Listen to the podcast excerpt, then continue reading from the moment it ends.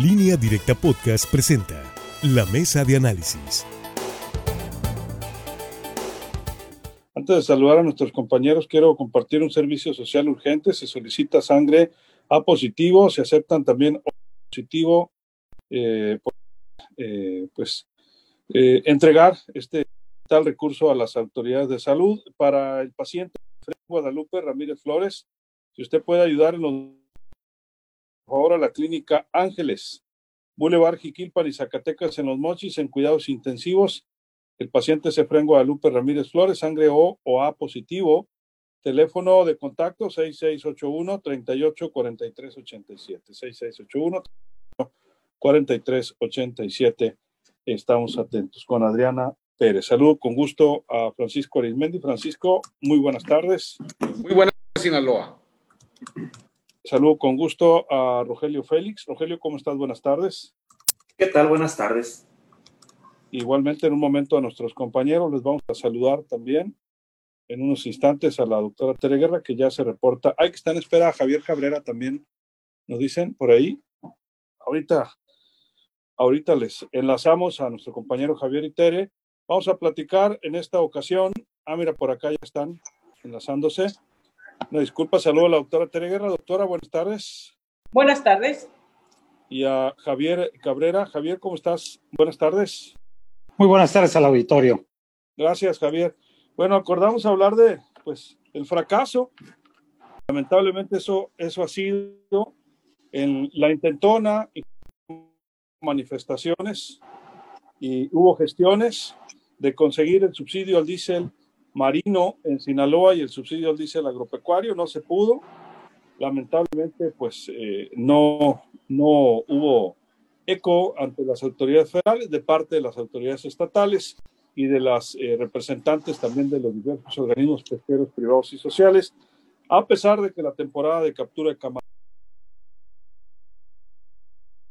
un buen año para la temporada de camarón, lamentablemente, porque pues eh, los mismos pescadores aseguran que no se, no se pusieron de los tiempos adecuados por parte de los organismos en la materia para el inicio, para, para lo que fue el levantamiento de la vega. Lamentablemente, pues esto mantiene en un estatus muy compleja la economía de las cooperativas pesqueras de, de bahías y esteros, así como también los llamados armadores de alta mar.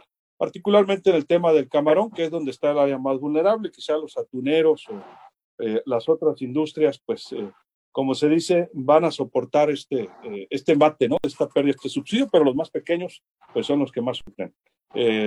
Francisco, iniciamos contigo.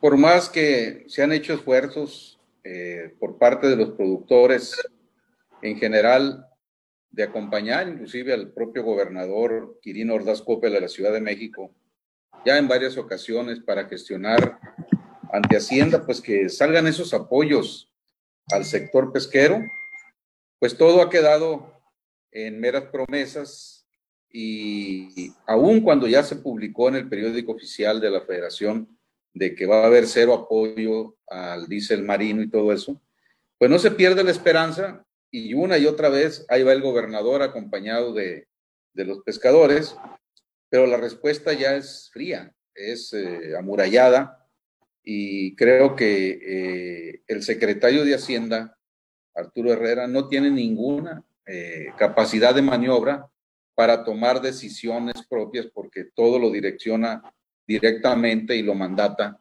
el presidente Andrés Manuel López Obrador. En ese aspecto, el presidente López Obrador, cuando dice voy derecho y no me quito, lo cumple literalmente. Y si no, que se lo pregunten esta tarde por allá por los rumbos de Chihuahua, pues a todos los productores y ejidatarios que se han opuesto a, que los despojen del agua para que primero se cumpla con un convenio internacional de 1940 y tantos que hay con los Estados Unidos. Y, esta tarde pues les advirtieron, les echaron un montón eh, allá en aquella zona de que con la Guardia Nacional y la tropa pues todo aquel que eh, saque agua sin permiso o algo, pues literalmente que se atenga a las consecuencias. Una situación muy delicada que se vive allá. Y acá en el caso de nuestros pescadores, que nunca ven la suya, por cierto, nuestros hombres del mar, pues creo que eh, ya lo repitió ayer, me parece, o anteayer en una de las mañaneras, el presidente López Obrador, a pregunta expresa ahí de, un reportero o de una reportera, de que no, que no iba a haber ningún apoyo porque eh, había corrupción y que nunca llegaba directamente a las manos de los productores los apoyos que se daban al área de pesca. Es decir, eh, aquí me acuerdo mucho yo del síndrome del uñero de don Rogelio Félix, que dicen, bueno, pues tengo un uñero, ah, pues córtenle el pie y asunto arreglado. Pero esa es la tendencia en medio del voy derecho y no me quito del presidente de la República y las consecuencias que se están viviendo ya ante la pésima zafra camaronera, pues ya nos imaginamos eh, lo que le espera a todas las familias, a todos nuestros productores aquí en las costas, inclusive a los grandes armadores también. Y aquí eh, el asunto es eh, igual si hubo quien abusara de este tipo de subsidios, pues que se exhibiera y se, o se castigara, ¿no? Rogelio, tu punto de vista. Hay que recordar que este tema de la pesca se viene arrastrando desde hace muchos años. El problema es que ahora se agudiza porque antes siquiera se les daba este apoyo de los combustibles, pero hoy el presidente de la República pues que no de los 24 programas que se tenían de parte de la Comisión Nacional de Acuacultura y Pesca, pues solamente dejaron 23. Eh, prácticamente pues dejaron a la deriva. Ahora sí, como se tuvieron en medio del mar a los pescadores, porque pues no, no viene nada de ese apoyo. Además de esto, los pescadores una y otra vez se quejaron de que era muy tarde el levantamiento de la veda, que tendría que ser un poco más temprano, ya que ellos conocedores de las bahías, conocedores de los esteros, donde eh, pues seguido o diario hacen actividades, se daban cuenta de que ya el producto estaba de buen tamaño. Sin embargo, al no haber vigilancia, al no haber inspección, ¿qué pasó? Pues los más gandallas, los que se dedican a la pesca furtiva, pues prácticamente eh, vaciaron estos, eh, estos espacios del mar y que ahora pues se están dando cuenta que la producción es muy leve. Parece ser que hubo unos tarrayazos de suerte el primer día que se levantó la captura del camarón. Desilusión de muchos de ellos que les sale más caro, ¿no? Estar cargando combustible para traer el codiciado eh, oro, que también lo conocen al camarón en, las vías y esteros, pues llegan a la orilla y prácticamente eh, traen poca producción. La cooperativa, pues prácticamente agandalla todo, ¿no? Porque quiere cobrarse todas las deudas que tienen con relación a, la compra de algunos motores, eh, la reparación de otros, la compra de artes de pesca, es decir, las cooperativas están pues eh, cobrando lo suyo, lo que les corresponde. Y los pescadores mientras llegan a sus casas y la familia pide alimento, los hijos piden dinero para eh, estudiar, aunque no están yendo a las aulas, pero pues tienen muchos requerimientos ahí en casa y pues dinero lamentablemente no se tiene. Este tema de la pesca insisto, es recurrente, ojalá y se cambie esta política. Como dice Francisco Arismendi, si hubo corrupción de las cooperativas o de algunos pescadores que han creado algunas eh, organizaciones fantasma para cobrar programas, creo que es la oportunidad de investigarse. Eh, en los campos pesqueros toda la gente se conoce, saben quién es honesto, saben quién no es honesto, y por ahí se debería apoyar el gobierno federal y estatal para revisar este, estos programas. Y hablando del gobierno estatal, pues en cuanto se levantó la veda, los pescadores acá de Dautillos en Abolato le mandaron con copia al gobernador a través del secretario de Pesca, Sergio Torres, de que les pagara 20 millones de pesos que les adeuda en los temas de inspección y vigilancia que hicieron ellos con propios recursos y también el pago de los combustibles, porque ahorita dicen los pescadores de Dautillos que no pueden asomar la cabeza hacia el Tata porque está una gasolinera que parece ser que le deben un montón de dinero y cada vez que pasa pues les están cobrando eh, ese dinero y van a quedar como malapagas, dicen, y ya no les van a volver a fiar en la próxima zafra previa a la, captura de camarón. Pues así están las cosas, doctora. Con todo y eso, la temporada continúa. A algunas regiones pues les ha, les ha ido menos mal que a otras. Sin embargo, ya empieza a, subir de tono el comentario de que pues algunos ya, ya no van a salir, aunque puedan hacerlo, porque no es redituable pues el gasto del consumo de combustible como aquí se menciona. Doctora, su punto de vista. Sí, lamentablemente en el tema de la pesca México va de mal en peor. No significa que en administraciones pasadas a nivel federal estuviera bien.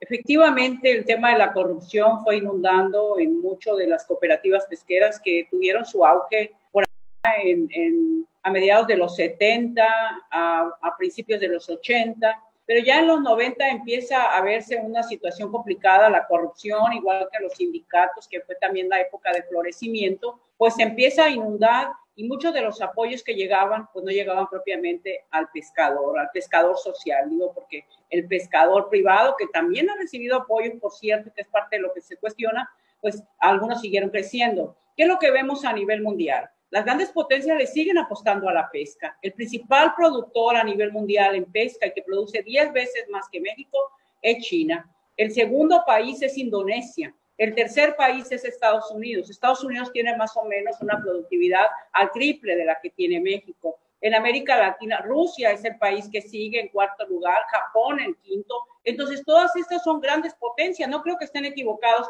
estos países cuando le siguen apostando a que la productividad marítima sea una fuente de ingreso de sus economías. A nivel Latinoamérica sobresale el caso de Perú y el caso de Chile, que tienen o al doble o a veces el triple de productividad que México. México no estaba dentro de los principales 20 países a nivel de productividad, pero cada vez ha ido bajando más. Es cierto que la corrupción ha impregnado en muchos de estos repartos de apoyos sociales. Es cierto que a veces han ido a quienes menos lo necesitan y a quienes se han enriquecido con, lucrando con estos recursos. Pero lo que debió haber hecho es una revisión, apostarle a la pesca, fortalecer la pesca como una actividad esencial, como una actividad primaria que genera alimento para los mexicanos y alimento con bastante proteína, es importante. Creo que preocupa que se vaya desarticulando que la corrupción termine efectivamente, este, diríamos, este, desmembrando todos estos apoyos, desarticulando y cada vez más achicando la producción pesquera. Insisto, si volteamos a ver a nivel mundial, ¿por qué las grandes potencias siguen fortaleciendo? ¿Por qué siguen creciendo y siguen generando apoyos a sus productores? ¿Y por qué México lo viene achicando? Creo que apoyar a los pescadores, y sobre todo eso tiene importancia en Sinaloa, porque si México a nivel internacional jugaba un rol, no diríamos estaba dentro de los primeros 20 países, muy lejos, por cierto, de China, muy lejos de Estados Unidos y de Japón, pero bueno, tratando de haciendo su lucha. Pero Sinaloa jugaba un rol importante en la producción nacional. Lo sigue jugando, cada vez más pequeño. Es lo mismo que pasa con la agricultura. Preocupa, pues, que se vaya desarticulando estas actividades primarias que generan la alimentación. Si no tenemos que comer, ¿cómo vivimos? y lo que se obtiene del mar es muy importante. Lamentablemente, pues vemos que en vez de corregir la corrupción, pues terminan aniquilando los programas. Lamentablemente, así están las cosas y cada día son más. Pues hoy ha sido un día justamente en ese sentido, allá en la Cámara de Diputados. Javier Cabrera. Bueno, ya se venía a venir este golpe porque ya desde el año pasado se venía reduciendo los recursos destinados para el subsidio a la, al diésel marino y a la gasolina también para los pescadores ribereños. Y también parte de estos recursos se va a la acuacultura. Ya desde el año pasado el sector pesquero en su conjunto ya había reclamado que se le había reducido este subsidio, porque de un subsidio equivalente más o menos a 5 pesos con 50 centavos se había reducido el año pasado a inicios de año a 3.50. Sin embargo, para fin de año, este subsidio prácticamente desapareció. Y este año pues ya se había anticipado que no había recursos para este, para apoyarlo. Y la argumentación que primero se dio es que Sinaloa se llevaba casi el 40% del presupuesto federal para este, para este programa. Pero debe entenderse que Sinaloa tiene una de las flotas camaroneras más grandes, tiene el mayor número de granjas acuícolas, aporta un gran número de producción y también tiene un gran número del sector cooperativista de bahías y esteros. Y este es el reclamo. Posiblemente, ¿no? Los grandes armadores pues acaparaban, y es obvio que acaparaban la mayor parte de los recursos que llegan por, por, subsidio. ¿Por qué? Porque sus embarcaciones consumen mayor volumen de combustible. Se dice que solamente para habituallar un barco camaronero cuando sale, pues se estima entre un millón y un millón cuatrocientos mil pesos. Y poco más del 60% corresponde al pago del combustible. Entonces es muy alto el pago de combustible cada que sale un barco camaronero y estamos viendo que si la producción no es buena, bueno, pues esto repercuta en que los trabajadores que van arriba de la embarcación, que les pagan según la producción, que son los pescadores, maquinistas, cocineros y demás ayudantes, pues no tienen buenos ingresos. Y se dice que por lo menos como el 40% de la flota camaronera de Mazatlán, pues se quedó en, el puerto, no salieron porque no hubo recursos económicos, no tuvieron recursos y estaban esperando la posibilidad de que el gobierno federal pues rectificara y se abría nuevamente el subsidio. Sin embargo, ya vimos que la disposición es que no hay recursos. Ya habrá que decirlo que en la ley de ingreso el presupuesto de egresos proyectado para el 2021 no trae un solo peso para este programa. No va a haber recursos tampoco para el próximo año y quién sabe para cuántos años más, porque el presidente considera que hay actos de corrupción. Sin embargo, en lugar de atacar la corrupción y ver de qué forma va a resolverla, pues lo que hace es desaparecerlo totalmente y sobre todo pues golpear a los pescadores más, a los de menos poder adquisitivo, que lo son los pescadores ribeños y los acuacultores. La pesca de Sinaloa, sobre todo el camarón, es importante porque genera divisas, genera fuentes de empleo y bueno, también ingresos para el Estado.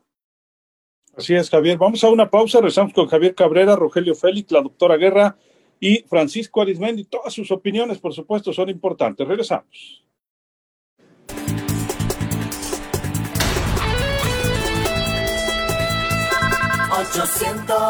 No le gusta que le des así la línea. Tienes que decirle más amablemente. Ya le dije, por favor. En la mañana se quejó. Ah, sí. No. ¿Ah? Es que siento como que utiliza Rogelio, como que te ves así muy, ¿cómo te diré? ya está de cómo. Y eso que Bien, de su mismo color, Francisco, igual que yo. Todos sí, hombre, un todo, todo, los tres, ¿no? Así es. Pero bueno. Cría cuervos, cría cuervos. Oye, qué mano, qué, qué, qué, mano tengo, Luis Alberto, ¿no? Eh, ¿A quién saliste? ¿A quién saliste? No, conteste. ¿A quién, ¿A quién saliste? Qué bárbaro. No, no, no, no. Bueno. Luis, le sigue fallando el sonido a ti y a, Javier. El, ¿Ah, sí? el cuervero me queda corto a mí. Pero sí, bueno. Voy a checar, Tere. Gracias. Saludos, por, por, cierto, al cuervero con todo respeto. Eh, vamos a saludar a Héctor Robles, a Patricia Duarte, a Marco César Arismendi Velázquez, a Alberto Cisneros Orozco desde Quizamuri. Sí, ya todos lo sabemos, todo el problema es por empezar tan tarde la pesca y si le agregamos la falta de subsidios, pues esto se pone muy mal. Amado León, eh, saludos desde Rialto, California, también a Guasave, Sinaloa. Carlos Eduardo Cimental Crespo dice, ¿cómo esperan tener buenas producciones si las lagunas y esteros donde se desarrollan las primeras etapas de camarón están contaminadas y asolvadas? Lucero Legaspi, buenas tardes. Martín Almentajín también. Beto Leal, saludos, señores. Marta Castro, gracias por sus saludos. Beto Leal dice, la gasolina marina tampoco existe, tampoco la inspección y vigilancia, y mucho menos algún apoyo para ser más competitivos de nuestro producto, efectivamente. Javier Salinas, excelente comentario de Rogelio. Saludos, señores analistas. Te manda felicitar Javier Salinas, eh, Rogelio Félix. ¿Mm? Sergio Alberto, no hay veda, dice, la tienen sobreexplotada la bahía, dice, nunca hay veda, dice, perdón. Eh, Rubio, qué lamentable situación ya que los pescadores anden en cayucos y con palos en lugar de motores. Dice, a lo mejor voltea el peje, dice quien, quien parece que hace más pobres a los pobres de Sinaloa. El pecado es que los pobres de Sinaloa están menos peor que los de Tabasco o Chiapas, dice. Cimental Crespo agrega, el problema es que no hay investigación, por ejemplo, en las 40 y, 40 y 41 mil hectáreas de marismas nacionales en Sinaloa y INAPESCA no tiene ningún programa de monitoreo para analizar la calidad de, de, sus aguas, dice, así como, pues, dice. Alejandro García dice, eh, si hay, si, dice, si hay algo, mucha, mucha razón sobre los subsidios de las gasolinas a los, a los cooperativistas, Dice, los dirigentes se quedaban con todos los apoyos, nunca entregaban las tarjetas, ellos iban y cobraban. Y así pasó muchos años. Ellos eran los que disfrutaban todos los apoyos, lo que sí pagaba, los que sí pagamos, y también lo hacían con los motores marinos y pangas. Yo conozco a gentes que se dicen dirigentes, pero de eso no tienen nada. Dice, se quedaban con pangas y motores, camionetas equipadas para congelar camarón y las vendían. Dice, por eso el gobierno está tan duro en soltar apoyos a nosotros los pescadores, y para acabarla de molar, dice, el furtivismo y la mala temporada aquí, ya mucha gente se dedicó a otras actividades. José Luis Romo R dice, buenas tardes, es lamentable la situación de la pesca en México, de cómo, de cómo están borrando los programas por supuesta corrupción y no revisar las reglas de operación, que es donde deberían adecuarlas a la realidad. Es una vergüenza que para que, para que los partidos políticos tengan más presupuesto, dice, que para la pesca, dice.